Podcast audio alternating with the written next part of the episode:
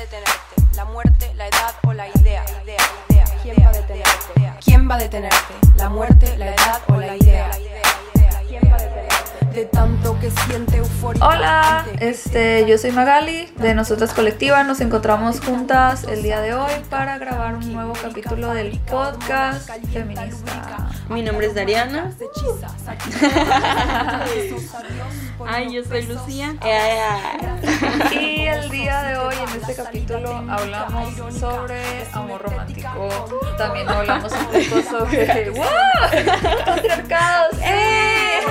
Heterosexualidad obligatoria. Solo todo, Hablamos sobre que es la heterosexualidad obligatoria, el amor romántico Y también las vías de posibilidad para nosotros. Así es, hablamos sobre cómo se nos educa desde niñas sobre la am, este asunto ¿no? del romanticismo y a Las aspiraciones. aspiraciones del matrimonio, todo este rollo. Y quédense, escúchenlo de principio a fin y quierannos mucho. Compártanos sus experiencias, estamos siempre abiertas a este, Escucharlas, Escucharlas, sí. mensajes por Instagram. Nosotros colectiva en Facebook, en Instagram, en Spotify. en Spotify, en Gmail, si mandar un correo también, Algo más íntimo. algo Todo más bien. privado, se vale. Comenzamos pues.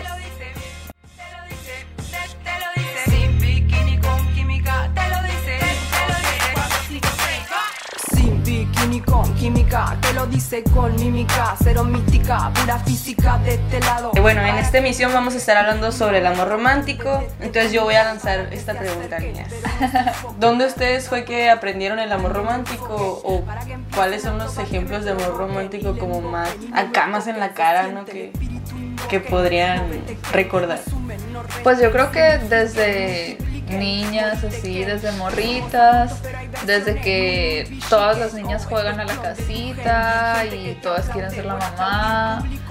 Y desde, por ejemplo, no sé, los artistas como de que Justin Bieber, lo que estábamos hablando hace rato, este, yo me acuerdo que cuando estaba en la primaria a todas las niñas les gustaba el pigo y de cumbia. y forraban sus cuadernos con su cara, así. súper romántico. Hay que poner la canción. Te quiero. ah, me encanta esa canción. Vas a ser niña. Era así como que, bueno, pues vas a ser mi dulce niña, ¿no? O sea, bien romántico el asunto, pues y las niñas se volaban con esa clase de canciones y adoraban al y forraban sus cuernos con su cara y, y todo eso, lo recortaban en las revistas. Este, no sé, esa como idealización de lo que es una relación amorosa y en los medios también, o sea, en la tele, en las novelas. Yo me acuerdo, bueno, el otro día estaba leyendo un manga, creo, o estaba viendo un anime, algo así japonés, pues, que Mono chino. unos monos chinos ahí. Y, o sea, la forma en la que muestran las relaciones de pareja, me quedé, órale, o sea, claro que te van a dar ganas de estar en una relación porque te lo ponen como si fuera súper bien tierno, Sí. pues, bien lindo todo. Eran unos cómics que estaba leyendo, ya me acordé. Este, y me acuerdo que pues de niña yo leía ese tipo de cosas, ¿no? Yo era friki, leía mangas y así. Entonces me quedé, órale, o sea, claro que vas a querer estar en una relación sí. si te lo muestran de una forma súper idealizada, hasta me quedé, wow. O sea, yo lo leía y neta que leía así, pues no sé, las cosas que les dice el mono chino a la mona china, súper románticos. Y yo sentía maripositas en el estómago, así, cosas que en la vida real quizá ni al caso, Sí, pues. sí, sí. O sea, que ni siquiera me imagino viviendo en la vida real. A Pero... lo mejor hasta es frustrante en la vida real eh, tener una, O una relación porque no es No llegas a eso, a ajá, es una super idealización. Sí, es súper idealizado y todo es como súper, bueno, al menos en el anime y así, todo es como súper tierno, como que tardan 50 mil capítulos en tomarse de la mano. Entonces cuando por fin lo hacen es maravilloso y en la vida real no es así. Sí, sí. Pero está pasado No de sé, me dio lanza el anime, ¿no? Porque pues sí tardan un montón y al Sí, contarlo- yo, yo leo mangas coreanos y en serio, llevo como 70 capítulos de un manga y todavía no se dan un beso. Sí, mi mamá ve series coreanas, oigan. Y es lo, o sea, mi mamá siempre dice, ¿no? Como que yo veo lo más rosa, de lo más rosa, de lo más rosa, porque no quiero pensar acá. Entonces es como bien predecible todo. eh, ya sabes que va- quién va a terminar con quién, cuándo van a llegar a qué. Y es bien. No hay, o sea, no hay dramas así como que tan fuertes. Por ejemplo, las novelas de Televisa. O sea, los, los dramas románticos que te manejan son mucho más. Pero- Son bien Pesados, intensos, pero- o sea, a mí me gusta, a mí me gusta un chorro Grey's Anatomy. El primer capítulo cogen así la Meredith y el Derek, así empieza acá, o sea, totalmente diferente pues. Pero tendrá que ver así que es como para nuestra ideología Sí, o nuestra... sí, es una cuestión súper cultural, Sí, ¿no? para nuestra cultura Sí. mexicana. Sí, ese pedo de la, de la intensidad. Por ejemplo, los pero, coreanos. pero más allá de la intensidad, el sufrir para Ah, poder sí. alcanzar Sí. el amor, pues en las novelas mexicanas no se te da tan fácil. O sea, no pasas mm, 40 capítulos No. donde se intentan besar, no es como los coreanos, No. pero tampoco es como... Pero es toda la serie. historia. O sea, es toda la historia de que no se puede y de que sí, pero no se puede. Por, ya sea por clase social, ya Ajá, sea por claro. familias ya sea por así. O sea, siempre te ponen en una situación en la que es imposible llegar a eso. Entonces, pero se fijan que también eso es un mecanismo de como de ancla. De o crear sea, el deseo. De crear un deseo y de crear una como tipo adicción, pues, o sea, como un tipo... mm, Yo creo que es- es- Fin inalcanzable. Sí, es como generar como este estímulo constante donde no se materializa, entonces cuando por fin se materialice va a ser wow, lo mejor del ajá, mundo, así. Y vivieron felices. Ajá, o sea, Qué ya.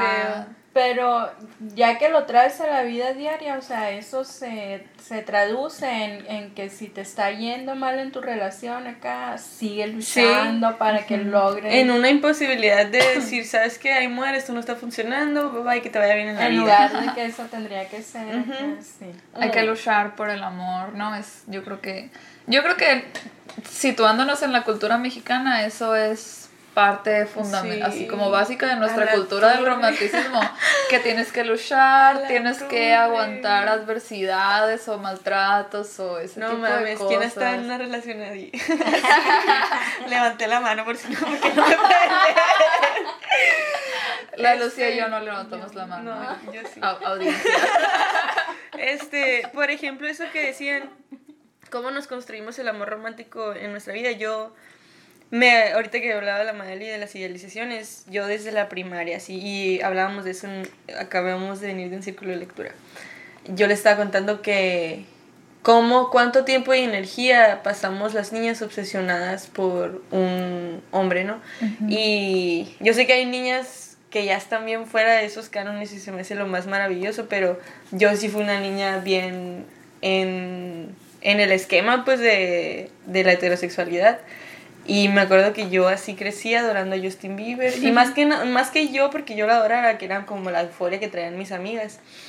Y cuánto tiempo y energía ellas invertían en, en adorarlo, en pensarlo y en muchas cosas. Y eso no solo se traducía a seres ficticios como lo es un artista, sino que, por ejemplo, yo me acuerdo que yo era bien obsesiva en mis enamoramientos platónicos, porque nunca fui capaz de hablarle a ningún niño que me gustaba. Pero, y niño porque en mi heterosexualidad impuesta siempre era con los niños, pues. Y, pero así era como que una onda de, de imaginar muchas cosas, pues imaginar todo eso que el amor romántico y más la cultura mexicana de la lucha te plantea, este, pero nunca llevarlo a cabo, pero era como ese como ese como nunca lo estoy llevando a cabo el día que se materialice. Porque- y que Dios me lo mande porque yo no lo voy a hacer. El día que, que Diosito me haga el favor va a ser uff acá no voy a- no va a ser sublime. Mm, pero sí es una cosa que nos conforma como morras y nos hace bien vulnerables. Y nos hace bien vulnerables a a la expectativa y al aguante al aguante de mucha mierda de mucha mierda y no solamente, no, sí, de mucha manera que podemos recibir en la expectativa de que algún momento esto mejore, pues, o que algún momento esto se convierta en aquello que yo sé que es el amor.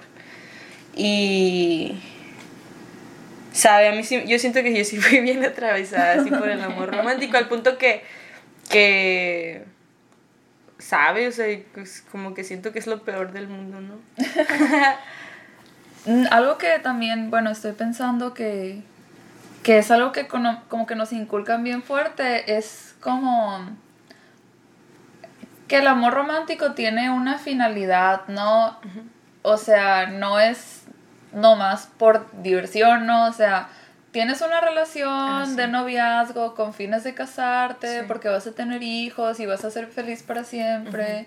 Y esta cuestión de la sexualidad que estábamos platicando hace rato, ¿no? Que no vas a... O sea, como mujer el mandato es que no vas a tener muchos novios, no vas a conocerte, no vas a experimentar, o sea, te vas a enamorar y de quien te enamores te vas a casar y, y el amor te va a traer todo, pues te va a proveer de esa felicidad, del placer sexual, etcétera, pues Ese autoconocimiento. to- ajá, todo eso se va a dar después. Sí. Ajá. Y ¿qué iba a decir?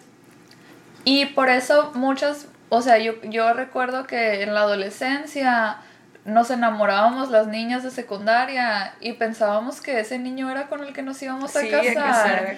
Bueno, y yo me acuerdo que yo le decía a una amiga de la secundaria porque era súper intensa, sí. a lo mejor como tú, no sé. Porque yo le decía, güey, tienes 15 años, ¿estás consciente de que no te vas a casar con él? Y ella de que sí, ¿por qué no acá? Sí me puedo casar con él. Y yo, pues porque tienes 15 años, o sea, así como que ubícate No. acá. Yo nunca tuve novios ni nada de niña, ¿no? Así, no era tan, no sé, tan romántica.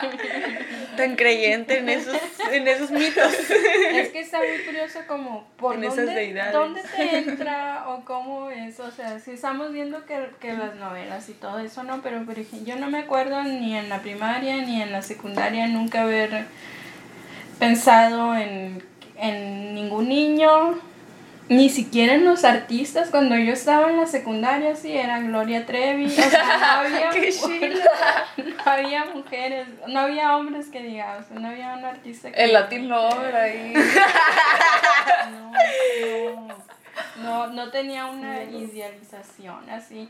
De hecho, cuando algún niño o algo me decía así de que yo le gustaba o algo así, yo, ay, ¿qué quieres que haga? no puedo hacer nada. Pues a la verga. Ay, yo también. O sea, yo me acuerdo que una vez un niño me, me mandó decir en la, en la primaria que si quería ser su novia, me lo mandó decir con alguien. Y yo, ¿por qué me lo mandó decir con alguien? Y le dije, dile que chingue su madre. Súper mala y yo. Yo no sé cómo soy amiga de ustedes, de verdad, porque yo caía redondita acá. No, o sea, siempre fui bien penosa, pero cuando me, una vez me pasó en segundo de primaria y lo tengo bien presente como ese enamoramiento. Y porque era así como que cuando todos te decían de que, ay, la Dariana y el... pip". y, y así de que el vato en modo romántico, niño, este, de que con un papelito me lo dijo, así que tú me gustas, y la verga. Pero también padecí, ah, ahora lo digo padecí, padecí acontecimientos bien románticos en la secundaria y fue con un novio, o sea, ahorita que dices eso de cómo las niñas eh, idealizamos esta onda de la eternidad del amor, yo me puse a los 14 años y terminé hasta los 18, una cosa así, o sea, fue una relación que fue que toda, entre mi, mi preadolescencia y entrar a la a la adultez, que no es adultez, o sea, la adolescencia más alta. este, Tengo muchas amigas que así se pusieron de novias a los 13 o a los 14 y duraron hasta 19, as- o sea, hasta, hasta que entraron a la universidad. La mayoría cortaron entrando a la universidad, que creo que también fue como más o menos tu Sí, caso. sí, No, mi pues caso. sí, qué negocio. Sí, o sea, ya. La Ya ya es otra cosa. Pero como que es un patrón, o sea. Y yo me acuerdo que las veía y decía. Qué bueno que yo no me puse de novia de morrita porque me salvé así. Sí. Mi primer novio fue a los 21. Y ojalá hubiera sido después todavía, o sea, La neta. qué negocio. La neta, yo siento así que ahorita tengo 21 y me puse mi última relación, que ya no estoy en esa relación, mm, empecé como a los 18.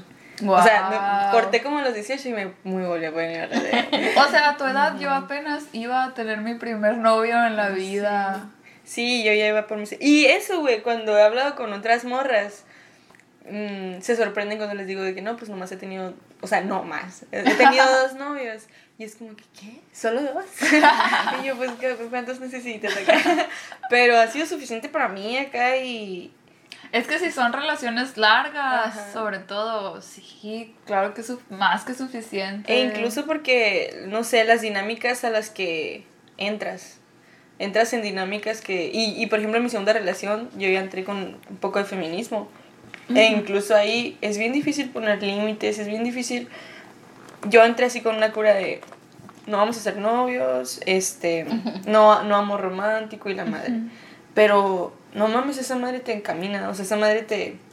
te o sea, te agarra y te... Y te y te hace acá correr con la corriente, o sea, nadar ahí. Pues hay que, Te ser, vas. hay que ser muy fuertes, ¿no? Porque, es que es eso, pues. porque yo cuando yo estaba, cuando yo estaba en la universidad y conocí pues con quién estoy, eh, para mí era muy difícil. O sea, nunca pude aceptar que éramos novios para empezar, o sea, no pude así hasta que ya estuve embarazada y ya, bueno, acepté- pues eres más que... ya es mi novio. Entonces, mm, fue muy difícil, pues, para mí. No podía por- agarrarle la mano en público nunca en la vida. Caminar de la mano así, no.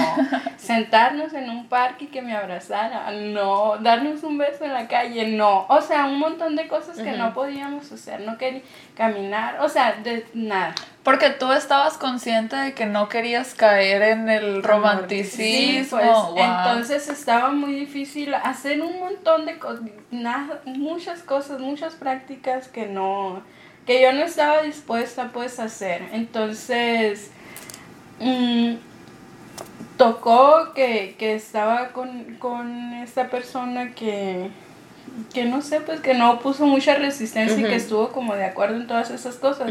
Porque pudo, pudo haber sido otro. otro, pues de haber Por dicho ejemplo, que no. De hecho, lo que estaba pensando ahorita que tú estabas hablando de eso, di- digo yo, ¿cómo es que somos construidas bien diferente a pesar de que todas, eh, per- o sea, nos permea el amor romántico? Porque, por ejemplo, mi primera relación, me acuerdo que a mí me la cantó el vato públicamente. No, ni siquiera me la cantó. Cuando me, me así, cuando me dijo que yo le gustaba fue en un 14 de febrero enfrente de toda la escuela. Y era un vato, Guau. que, era un vato al que yo no le hablaba. Y a, pasar, a partir de eso fue que me empecé a fijar en él y todo eso. Y me la cantó otra vez públicamente. Este, en un Carl's Jr. puso un mantel y puso unas copas y puso un... Guau. Así en un Carl's Jr. Y yo llegué al Jr. y así con una cara de... Ah, A la verga, ¿qué Me estoy imagino- haciendo aquí? me imagino ser alguien más en ese Carl Junior y viendo al niño de secundaria poner todas esas No, cosas. mames, estaban todos sus amigos ahí viendo por la ventana y yo, y yo así me acuerdo que me senté, esperé a que me dijera, ¿quién es Oye, yo hubiera niño?". llorado. no me- Yo Agarré. me regreso a mi casa. Sí, en cuanto le dije, todo bien acá, somos novios, agarré los platos, agarré las copas, puse todo en el mantel, vamos aquí a la verga. Sí quiero ser tu novia. Vámonos. Pero sí fue una cosa bien coercitiva. o sea, ajá. y desde cómo me dijo que le gustaba, porque me acuerdo que teníamos unos casilleros en la secundaria y me robaron mi candado. Mis mis- un tío tenía un amigo en común con él y no sé cómo le hicieron, pero me robaron mi candado y de repente yo no tenía candado y empecé a ponerle un listón al casillero. Y para el 14 de febrero, pues el listón llegué y me acuerdo que estaba todo maltrecho acá. Y abrí y había unas rosas, había un, un CD y había una carta y un dibujo y la madre. Y yo, ¿qué pedo? Y volteé y todas mis amigas del salón viéndome acá. Y yo, ¿qué es esto acá? Con el corazón así, sin el cuerpo caliente. Y, Y ya al rato, pues toda la escuela sabía y preguntándome cosas y que si el vato, que si el vato. Y ya yo me acuerdo que nomás fui y le dije, le di un abrazo acá. y- Pero no hablábamos ni nada, güey. Y terminé siendo su novia tres años. Qué incómodo. Pero fue un acto de, vas a ser mi novio, o sea. O sea, públicamente, la- ¿sabes? la Como te, te escogió. y te marcó de forma que todo Que el, entorno supiera. Entonces me digo yo, ¿cómo es que Y luego qué presión, ¿cómo le dices que no con Ajá. tantas cosas? y ambas, lo que me sorprendió ahora es que ambas veces lo hizo públicamente, pues. O sea, como que dándome. No, hasta incluso verán esto. Me dijo alguna vez, me dijo que en la primera cita. Ay, todo pendejo. Que en la primera cita era. Era niño internet el vato, ¿no? Era. Los, así decía la- los vatos que las llevaras a, al cine a ver una película de terror que porque confundían el latido del corazón con la adrenalina del enamoramiento. O sea, incluso, o sea, es coercitivo el pedo. Pero es coercitivo el Sí, pedo, o sea, claro. vas a estar conmigo porque vas a estar conmigo y vas a ser O sea, te voy a engañar sí, para, que, me estés ames acá y me des Para que sí, pues para que lo. Ujú. Es que esas son cosas que hacen los niños, que aprenden a hacer los, los hombres desde adolescentes. ¿Qué pedo? O sea, ¿cuándo yo hubiera maquinado Todo un plan. a un plan Sí. para hacer que una niña esté conmigo? Pues, ¿no? Pero los niños aprenden eso desde morrito, siento yo, hacer, actuar de cierta forma y hacer ciertas cosas para convencerte acá. Y ahí es donde entramos a lo, a lo que definía Kate Millett como el amor romántico, ¿no? Eh, que lo definía como un instrumento de manipulación emocional de los machos hacia Ah, las sí. hembras. Entonces, si ya pones en dimensión que, que la- a las mujeres este, se nos condiciona a una represión eh, corporal, sexual, emocional, eh, incluso intelectual, desde niñas, por la feminidad y lo que conlleva que aspiremos a- al trabajo doméstico, aspiremos a, al matrimonio, aspiremos a, al cumplirle y servir al otro. Pues a lo mejor no el trabajo doméstico, ¿no? Pero por ejemplo, al tener bien atendido. Sí, al- pues al servicio, ¿no? Este, pues ahí te das cuenta cómo, cómo somos bien vulnerables y cómo somos estructuralmente formadas para caer en estas trampas, pues. Sí, cómo tiene que ver todo esto, ¿no? O sea, antes de que ese niño llegue con las rosas y todo eso, ya en las novelas, en las canciones, en todos lados te dijeron que las rosas son para las mujeres y que te hacen muy Y feliz. es amor acá. Ajá, y que es amor, que tú vas a ser Y es pasión. muy feliz cuando te lleguen con las, con las flores. Y no mames que, bueno, en- al menos en, para mí en, esa, en esas relaciones fue como un, desper- un despertar sexual también. Entonces también son como ganchos, o sea, como enganches, pues como maneras, como ella dice que es una herramienta que el macho puede explot- explotar libremente a- de, de la hembra, porque el amor eh, desde la feminidad y, y también el patriarcado y, por ejemplo, el patriarcado y su institución religiosa y su institución educativa y su institución, etcétera, impone que la mujer o la hembra solo se le autoriza la actividad sexual bajo, bajo la condición de matrimonio. Entonces, así es como te van enganchando, pues, ¿no? Como te van pro... te, te, te proveen de ciertas satisfacciones que, que se te prohíben fuera de ese núcleo, pues. Sí. Entonces es algo bien peligroso. Y Sí, pues porque ya desde antes te está educando cómo debes tú, qué es lo que debes esperar. Y cuando ya te llega, es todo lo que tú podías querer. Y entonces estás controlada porque estás feliz.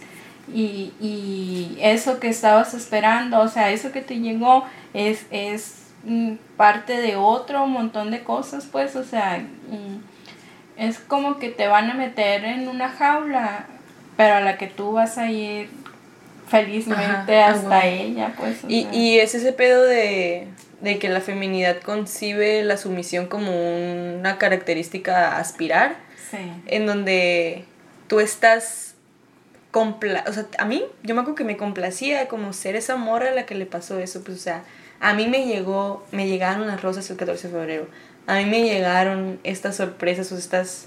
Entonces yo no tuve que pedir nada. Así, yo tuve, o sea, e, en, mi sumisión obtuve como esa fantasía. Sí. Entonces fue como una gratificación, o sea, fue como una lección de, lo estás haciendo bien así no haciendo nada, siendo, o sea, en el, en el acto pasivo. Pues siendo mujer y estando... siendo mujer y estando... Y bien linda y un montón de cosas. Y niña, o sea, niña vulnerable. Este... También está curioso cuando no haces lo, lo, que los hombres esperan, no, a mí me tocó que muchas veces vinieran, ay, muchas veces. que vinieran hombres con sus con cosas pues así y que yo no las aceptara porque no tenía ningún interés pues ni en ellos ni en las cosas que venían. y entonces me tocó ver un montón de berrinches de hombres porque no le aceptaba sus cosas, no, porque no no estaba cayendo en, en, en esta parte en esta parte como que había un, un se puede poner como trazar una línea con tres puntos, ¿no? Aquí, aquí estoy yo, aquí está él, aquí, aquí está la cosa que él me trae, por ejemplo, en tu caso fueron flores, a lo mejor a mí un libro o una cosa que yo no aceptara y entonces como que hay una ruptura en, este proceso y como no está funcionando como debe de funcionar, pasa que, que hacen berrinche, pues, que no, no les gusta, no les parece. Y que esos berrinches, o sea, siendo niños, son berrinches, pues, ¿no? Yo me acuerdo que una vez, estando yo en la universidad, un muchacho de mi salón, pues le dijo a una muchacha de mi salón que le gustaba. Y el mismo, o sea, ¿Cómo te pasó a ti más o menos? Pues no hablaban, eran conocidos, pues ellos dos. Íbamos entrando a la universidad, o sea, era primer semestre. Entonces, pues la muchacha le dijo que no, sí, pues de que no, me gusta, todo bien, no, ajá, lo rechazó. Y el muchacho este le escribió una carta así súper larga y luego empezó a hacer publicaciones en Facebook así como que, ay, las mujeres, este eh, se quejan de que los maltratan, pero luego cuando un hombre los trata bien, lo rechazan. o sea, este tipo se idealizó a sí mismo, pues como que yo sí te quiero bien y te trato bien y cómo puedes rechazarme. De seguro luego te van a maltratar o nadie te va a querer o no sé, pues así un... Me acuerdo que otro morro del salón tuvo que hablar con él para que no le entregara la carta a la morra, así de que o sea, lo, lo vio que estaba escribiendo la carta y le dijo así como que, oye, ¿qué estás haciendo? ¿Qué estás escribiendo? y ya vio la carta y le dijo, no se la entregues, por favor es que ah, sí está bien fuerte está parte, como que algo se quebra en ellos y hacen el berrincho. no lo pueden concebir. El que no logren hacer como el triángulo acá de que ya la vi, ya la, escogí. Ya la escogí. Hice algo bueno, ya la haré mía. y no viene la otra parte. regresarme así pues. A la torre, ¿saben que o sea, ahorita que hablamos esto, digo yo, ¿cómo es ese pedo? Pues, ¿cómo se nos construye de cierta manera que yo tengo un pedo, o sea, se me construyó tanto en el amor romántico que tengo un pedo de rechazo, o sea, yo no sé rechazar. Y siento que es una onda bien Ajá, pues que igual te hace caer en esta vulnerabilidad, pues. Sí, porque es bien vulnerable, eres como, como que, como... Porque tienes que agradar, o sea, es un poco de complacencia y aprobación masculina, ¿no? Y también es un poco, yo creo que también es como un miedito así, de que, o sea, ¿qué va a hacer este vato si le digo que no? A lo mejor no me va a golpear, ¿no? Pero va a hablar mal de mí, como este güey. Pues al, berrinche. O me va a hacer un berrinche, ajá, sí. O sea, al morrito que yo le dije chinga tu madre en la primaria, hizo como cinco mil berrinches después de y, eso. Güey, Y al rato tú eres responsable de eso. Yo, ajá, el vato me hacía responsable de las cosas que él hacía. Luego, después de mucho tiempo, me enteré, ¿no? Que me hacía responsable de, cosas que él hacía porque yo lo rechacé así, porque... Y esto, por ejemplo, hablándolo ahorita de noviazgos o de niños o de cosas que a lo mejor no son tan importantes, pero por ejemplo, cuando ya estás en una relación, mm, en una relación pues de pareja, a lo mejor en ya están casados y todo esto y hay una relación de violencia o algo así y es bien difícil que una mujer vaya a dejar al, al, esposo. Es, es como este mismo temor. Ajá, pues, es mismo, es el miedo a... El miedo a la reacción y el miedo también porque se nos inculca a pensar siempre primero en el otro. o sea, o sea ¿cómo, es violento contigo y tú vas a pensar Ajá, y cómo lo voy a hacer sentir mal, cómo voy a es que si le digo que me molestó algo que hizo, él va a llorar. Y igual es esta onda, por ejemplo, me remite, ¿no? A unos puntos que eh, que Karina Vergara nos, nos hizo sobre la heterosexualidad obligatoria. Vamos, si quieren explicamos qué es el término de heterosexualidad obligatoria. Pero la heterosexualidad obligatoria que viene siendo como la imposición heterosexual a la que se nos, este, se nos, nos vemos expuestas las niñas o las mujeres desde, desde antes de parir, de que nos paran acá, de que nos alumbren. Este, está conformado por uno, el amor romántico, que es como este enganche, como este enganche a seguir en la heterosexualidad y seguir buscando en la heterosexualidad o buscando la heterosexualidad como un fin, pero no hay heterosexualidad ni amor romántico si no hay feminidad, porque la feminidad es como este punto que nos vulnerabiliza y que nos hace aspirar a ser esta morra sumisa, esta morra que se preocupa por el otro, esta morra que procura, esta morra que sirve, esta morra que complace. Entonces, em, es por eso que la feminidad también es como una imposición tan peligrosa y tan... tan no es que yo la veo tan mía, tan nuestra, pues, o sea, tan constituyente de lo que soy, que todavía no la puedo, no la puedo arrancar de, de raíz, pues, ¿no? Por más que intente y me deje los pelos largos y lo que quieras. Este, otro punto sería la competencia entre nosotras, porque si no estamos hablando de esto, si no estamos compartiendo nuestras experiencias, apoyándonos en este proceso, validando nuestras experiencias y diciéndonos, güey, tu seguridad me importa y por lo mismo te digo salte de ahí acá o, o creando estas redes de apoyo, cada quien está individualizado, o sea, viviendo su experiencia autónoma, aislada, eh, atomizada, pues, ¿no? Y no vemos que eso es un problema estructural y que no nos pasa a una, nos pasa a todas. Y pues de qué va este régimen heterosexual. Estábamos ahorita hablando sobre ya las, las ideas como estructurales del amor romántico y hablabas tú Magali de la lectura esa de la transformación de la intimidad. Eh, que ya creo que ahí se habla más sobre la heterosexualidad como un régimen, que es lo que hablan también las feministas materialistas y las lesbofeministas, que es un régimen económico en donde es necesario que nosotras seamos todo esto que estamos platicando ahorita para mantener un, funcionamiento del, del, sistema capitalista y patriarcal, este, heteropatriarcal, que, que pues mantiene una cadena de organización productiva donde hay un núcleo familiar y ese núcleo familiar que, familiar que lo une, el amor, eh, la heterosexualidad, pero una feminidad que está dispuesta a mantener ese núcleo firme y sólido, ¿no? Entonces no sé si quieres hablar como un poquito de eso.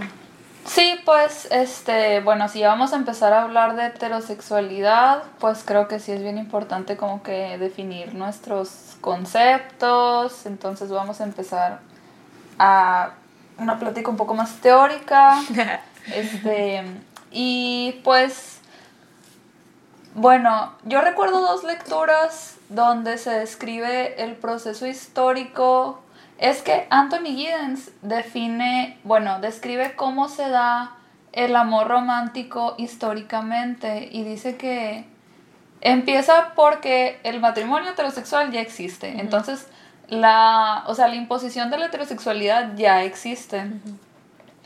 Pero es más como una onda económica, material. Un este contrato de territorio. Ajá, es un contrato de yo te voy a mantener a ti y a tus crías, pero tú vas a trabajar en mi casa sin necesidad de una sentimentalidad de por medio. Anthony Giddens ubica como el nacimiento de esa sentimentalidad en cuando nace la novela, el género literario de la novela, la novela romántica, que se hace muy popular entre las mujeres y hay un punto histórico en el que cambia como la, la composición de las familias, donde las familias se hacen como más nucleares. Es cuando está ese pedo de, de la conformación del feudalismo. Yo creo que sí, porque Giddens no habla mucho de las condiciones materiales del momento histórico, pero, por ejemplo, Federici sí. Entonces, Federici describe el momento en el que se hace la familia nuclear, porque este, cuando en la transición de feudalismo a, capitalismo, este, la explotación de la clase obrera es brutal, ¿no? Y es tanto a hombres como a mujeres, como a niños, y, niñas, ajá, a todos por igual. Y lo que pasa es que pues es tan brutal esta explotación, dice Federici, que los trabajadores se empiezan a morir, o sea, no hay tiempo para la reproducción, literal no hay tiempo para la elaboración de alimentos o para la para el, trabajo reproductivo. Para el trabajo reproductivo que es el cuidado de los heridos, de los enfermos, del hacer la comida, o sea, las mujeres en Inglaterra pasaban 18 horas trabajando seguidas, los hombres también, todos estaban separados. Entonces se empiezan a morir los trabajadores y el sistema pues dice, espérate acá, o sea, tenemos... No está funcionando. No está funcionando, tenemos que garantizar una forma de que los trabajadores se sigan reproduciendo y para seguir teniendo empleados. Entonces se, se pone un poco más de importancia en la familia nuclear y en esta reproducción de los trabajadores, pues de, de la mano obrera. Este, entonces se, se, le empieza a dar pues este enfoque a la, a la, familia nuclear. Y es a través de los trabajadores libres, ¿no? Como que se van repartiendo las tierras y cada trabajador puede tener su propia tierra y en su tierra tiene a su propia esposa, que es como su, su trabajadora doméstica o su... ¿Qué viene siendo? Como... No, no, ni siquiera es trabajadora, pues porque no es como un trabajo remunerado, pues es como una esclava también. Sí, pues yo, yo sí, es un, sí es una trabajadora, ¿no? Porque empieza esta dinámica que, que menciona Giddens de que, ok, pues tú me vas a trabajar el trabajo reproductivo del hogar y yo voy a, a cambio, pues voy a trabajar, el hombre, ¿no? Voy a trabajar fuera del hogar para proveer, ¿no? Entonces ya cambia el, el como el, el formato este del trabajo para contemplar el el salario familiar que le corresponde al hombre y la mujer pues pasa de ser obrera remunerada en el ámbito público a ser pues trabajadora en el ámbito privado en, el hogar, ¿no? Este... Y reproductora. O sea, como, sí, como el sujeto reproductor, ¿no? El que hace, el que permite que haya obreros funcionales. Sí, yo creo que eso es un pues es como la clave, ¿no? Lo que conecta todos estos conceptos o en lo que nos estamos basando, que el sistema persiste gracias al trabajo no remunerado de las mujeres, ¿no? Que... Y hay una pinta bien chila eh, que dice, es lo que tú llamas amor es trabajo no pago. Ajá, que es una, es una cita de Federici. Sí, yo creo que sí, yo lo vi en una pinta en una imagen, pero que viene a resumirse así, pues, o sea, cómo, qué, qué, qué tantos servicios estamos dando, y no solo servicios eh, de, de, ya cuidado reproductivo, de, alimentación, eh, mm, limpieza, eh, hacer el súper, lo que sea, sino también de cuidados psicológicos, emocionales, este, de contención, de de su, hasta de superación, o sea, de, no mames, o sea, el amor romántico disfraza un montón de servicios que las mujeres hemos estado haciendo históricamente de cuidado por amor. o sea... ¿Te imaginas a los hombres haciendo algo por amor? Ah, matan por amor. O sea, eso es lo que hacen. No, qué fuerte, sí, eso es lo que hacen. Eso es lo que hacen. Y nosotras por amor cuidamos, por amor reproducimos, por amor. Por amor, mm, qué difícil que, que hacemos todas esas cosas por amor y no, no, no tenemos esa misma... Lo que quiero decir es cómo el amor, que es el mismo sentimiento que podemos sentir las mujeres y los hombres, cómo se traduce diferente, pues Sí. en las mujeres se traduce en trabajo, en, en un montón de cosas buenas para ellos y en ellos el amor se traduce en celos, en odio, En propiedad. en propiedad, en posesión, en... Entonces, cuando lo pensamos bien, no está nada alejado el inicio del amor romántico o la prim- primera como idealización del amor romántico como la propiedad del hombre hacia la mujer. No está alejado, pues, porque ambos hemos, ambos, y yo los considero a hombre y mujer como clases sexuales, categorías sexuales. Mm, se nos ha construido, este, a través de nuestro sexo. A una- través de mitos también, porque hay un Ajá. montón de mitos hablando de, de cómo debe de ser el amor, ¿no? O sea, que, que nosotras tenemos que esperar al, al, al alma gemela o la, ¿qué? Naranja. La, La media la naranja. media naranja. Ni sabe la Lucía cómo es el dicho, güey. Qué poderosa.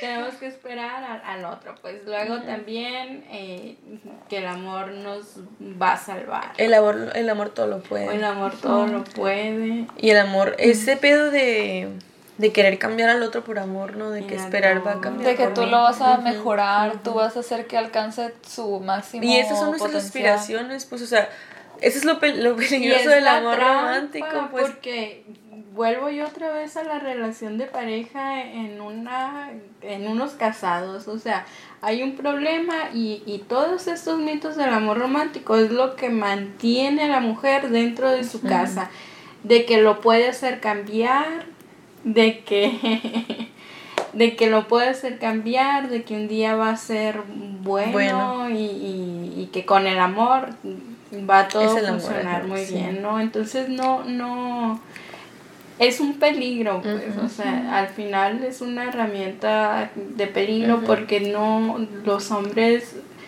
lo que ellos entienden por amor es muy diferente, no tienen esta capacidad. No si- pueden, no saben amar.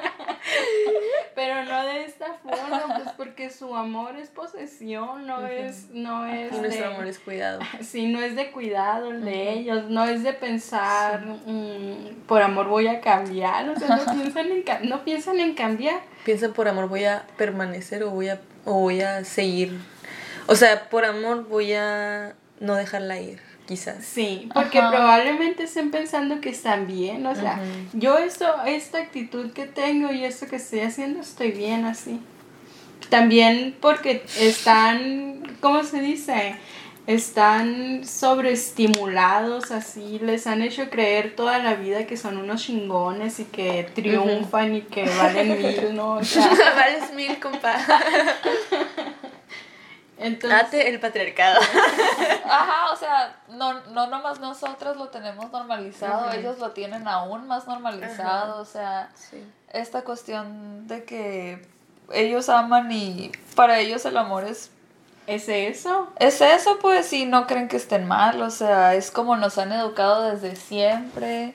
Y creo que lo que tratábamos de, de decir es como ubicarlo como parte de un sistema, pues, Sí. como respuesta. O sea, en este momento histórico que describe Federici, es cuando empiezan a ponerse en marcha todos estos mecanismos que hacen que las mujeres nos quedemos en los hogares y dependamos de los hombres. Y los idealicemos por todo lo que hacen allá afuera, ¿no? O sea, wow, qué, Sí, qué o sea, asombrosos son, o sea, han construido todo esto. o han, así, ¿no? Sí. O él trabaja tan duro Sí. así para que yo Y, pueda y tener yo, mi trabajo, no, mi trabajo no es, no es nada. No es yo- trabajo, no simplemente trabajo. pues es lo que hacemos las mujeres por naturaleza. O sea, tú pones una mujer A mí nada ahí me cuesta. Y solita va a hacer la comida y lavar y trapear. O sea, no es un no es algo que se esté esforzando en Pero realizar. toda- porque todavía hasta la fecha, o sea, el trabajo de la casa mm, no cuenta, No pues cuenta. no no cuenta hasta hasta que no sales a trabajar, pues. No, ¿qué, ¿qué aportas tú si no sales a trabajar? Nada, aunque estás en la casa, lavando, trapeando, atendiendo hijos, educando hijos, educar hijos es bien difícil, o sea, Machín. no, no es cualquier cosa. Y ahora las mujeres, la mayoría hacen las dos cosas, Ay, ¿no? O sea, salen a trabajar y puede que tanto el hombre como la mujer trabajen en una maquila o trabajen en exactamente lo mismo y aún así, La mujer va a llegar a hacer las cosas. ajá, la mujer va a llegar a hacer la comida, la mujer va a llegar a limpiar. O, o ponle también que no sea una maquila y que los dos tengan trabajos bien, mm, más remunerados, vamos a decir que tienen trabajo de oficina y llegan y a lo mejor tienen a alguien que les ayude con las cuestiones de la casa, pero no les ayudan con las cuestiones de los hijos, pues, o sea, la educación sigue recayendo de los hijos en la madre, pues, aunque los dos estén- tengan un trabajo O incluso, igual. o incluso, guacha, porque muchas veces, incluso si tienen alguien que les ayude, si tienen una trabajadora doméstica, la trabajadora doméstica sí hace el trabajo de los niños. Y esa madre también muchas veces se justifica en el amor que todas las mujeres le tenemos a todos los niños, pues. Y en los trabajos de cuidados que eh, ciegan, o sea, sin, sin importar quién quién niño, de quién, o sea, aunque no sean mías, y aunque, los y aunque niños los míos, ajá, y aunque los míos estén en mi casa sin supervisión, sin supervisión, sin los cuidados a los que les estoy dando a otros niños, los tengo que querer, pues. Y, y el trabajo que haga lo hago por amor. O sea, qué loco porque sí, pues ese pedo de, de estar cuidando niños también ajenos está bien menospreciado. Bien menospreciado porque se toma como una tarea garantizada porque eres mujer y porque a ti te gusta, ¿no? O sea, te gusta porque ese es el fin de... de Te sale natural. Te sale o natural, sea, ajá. no, no haces ningún esfuerzo en cuidar niños y es una chinga cuidar niños. Es una chinga. Y, y, de ese, y de todas formas, aunque la mujer que está trabajando no esté, no esté haciendo el cuidado, la limpieza de esa casa directamente, la hace indirectamente porque en, en ella recae todo, ¿cómo se llama este? El, La doble tribu. no, pero este como el, el tener que pensar La carga en la mental. carga mental, en qué se va a hacer de comida, en qué hace falta en la casa, en qué le hace falta a los niños. Cuando los hombres se están desconectados en automática de, de eso, o sea, no le dices, mm, va a venir alguien, ¿por qué no limpiaste ahí? ¿Y por qué no me dijiste? O me hubieras dicho, o, o se ponen a limpiar, donde aquí, acá, preguntando como si no fuera su casa, como si no supieran qué es limpiar y cómo se Sí. tiene que hacer, todas las instrucciones así. Sí.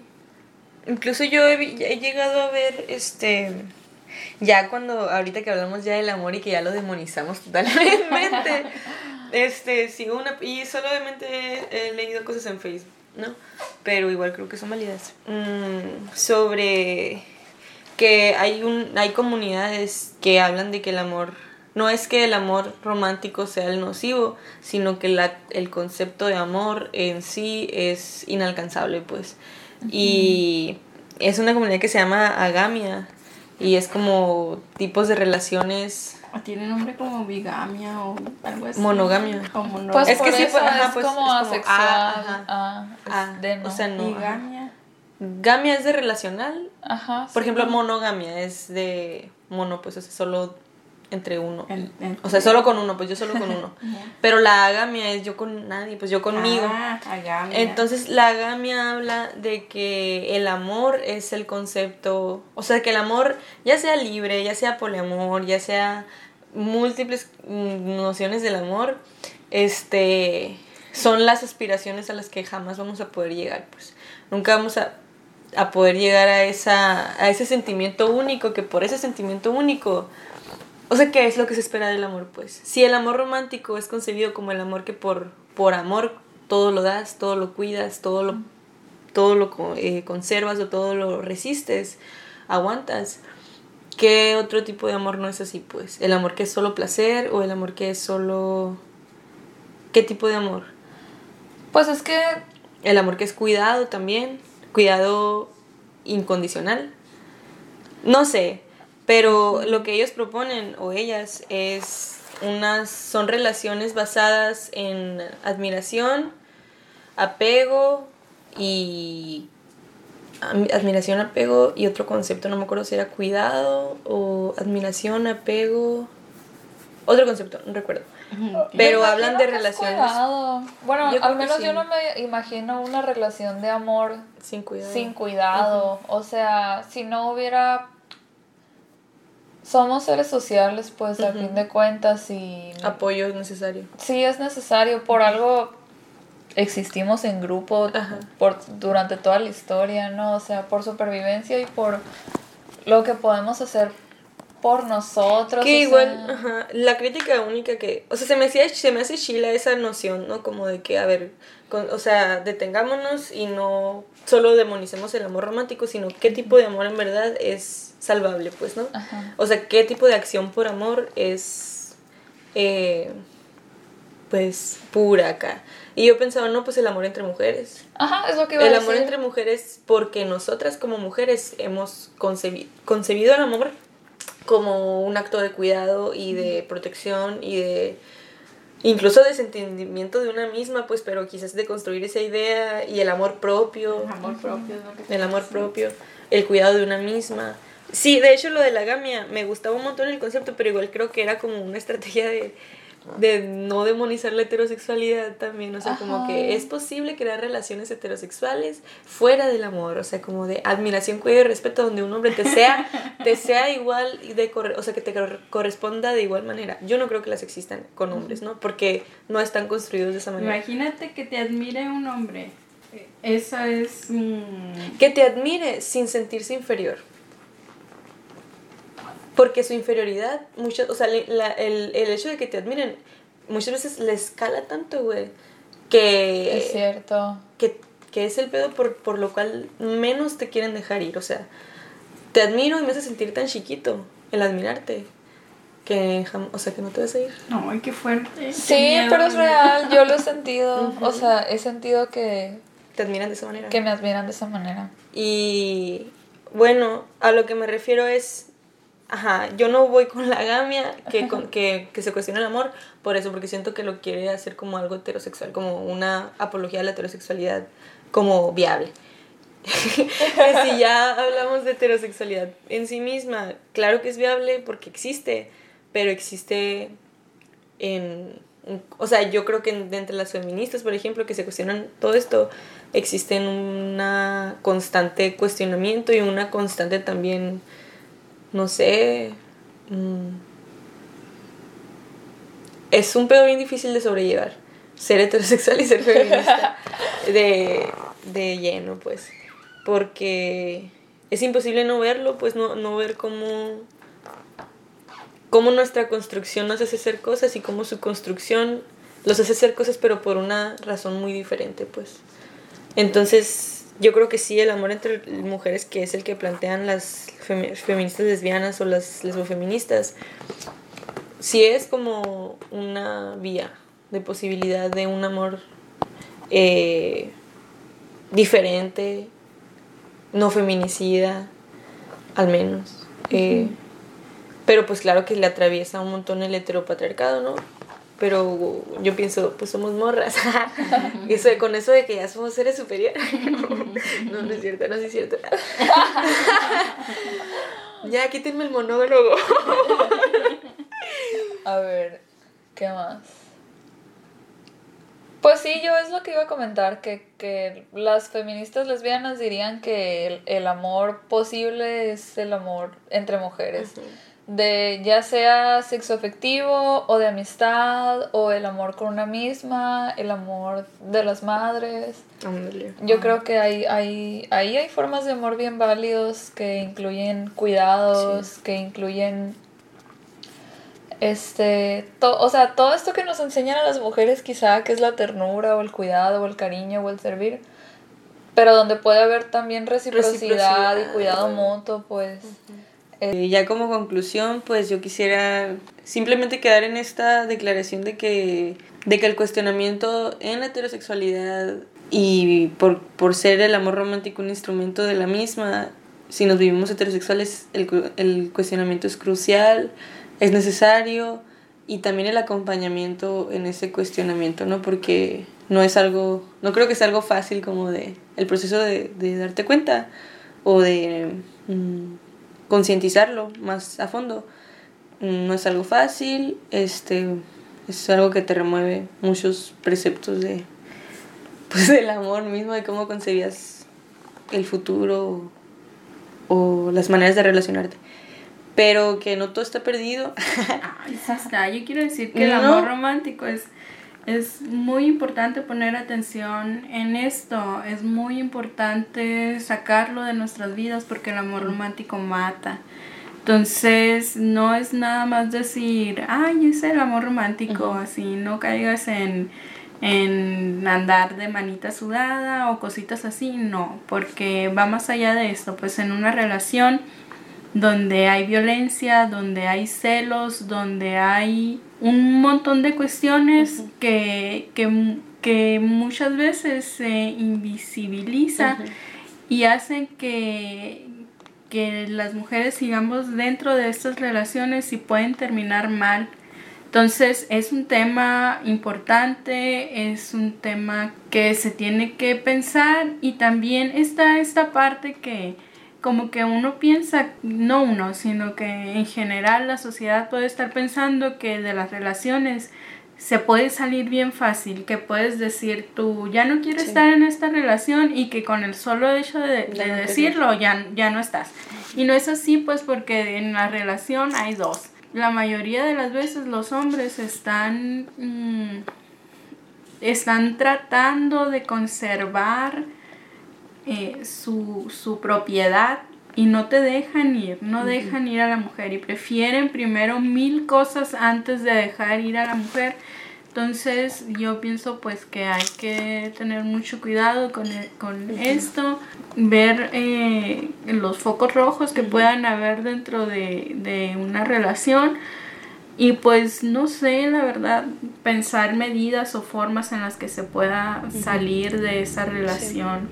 Este, también, claro que, o sea, esto no, no exime, ¿no? Que, que nos podamos vivir o nos estemos viviendo a como nuestras condiciones nos permitan o como nosotros queramos y decidamos.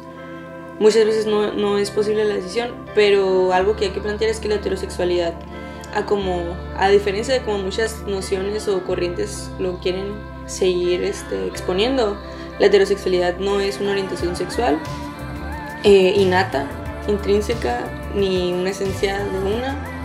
Mm, la heterosexualidad es una imposición de la cual se puede estar consciente y seguir siendo partícipe y de la cual se puede decidir también pues desistir.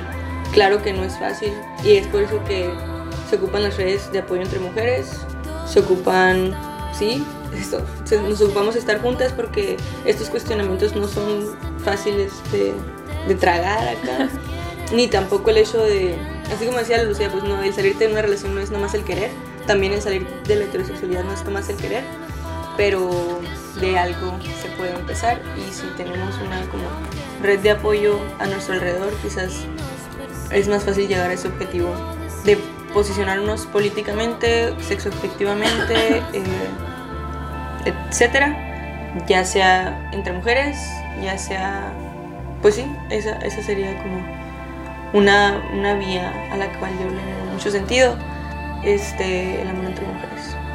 Y, y no nomás el sexo afectivo, sino también el, el como mencionaba Magali hace rato, eh, todos los tipos de amor, pero priorizar el que, el que podamos tener entre mujeres, porque son las redes de apoyo que nos pueden sacar de situaciones de vulnerabilidad y al, legitimar nuestras experiencias comparándolas con otras, como conocer un poco de nosotras y de por qué estamos donde estamos.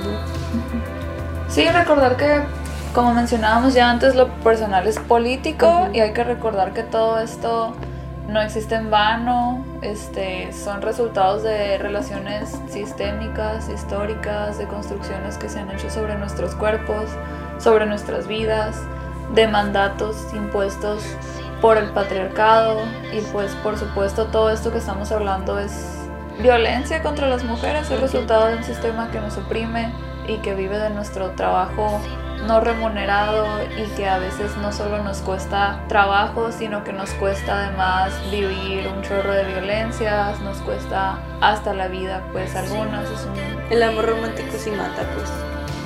Y ya está. nos queremos libres, nos queremos vivas, nos queremos gozosas. Y, y terminamos, terminamos en una nota así triste. pues sí. Pero existe el feminismo y el amor entre mujeres y estamos vamos a lograr. Así es. Y eso es todo por hoy.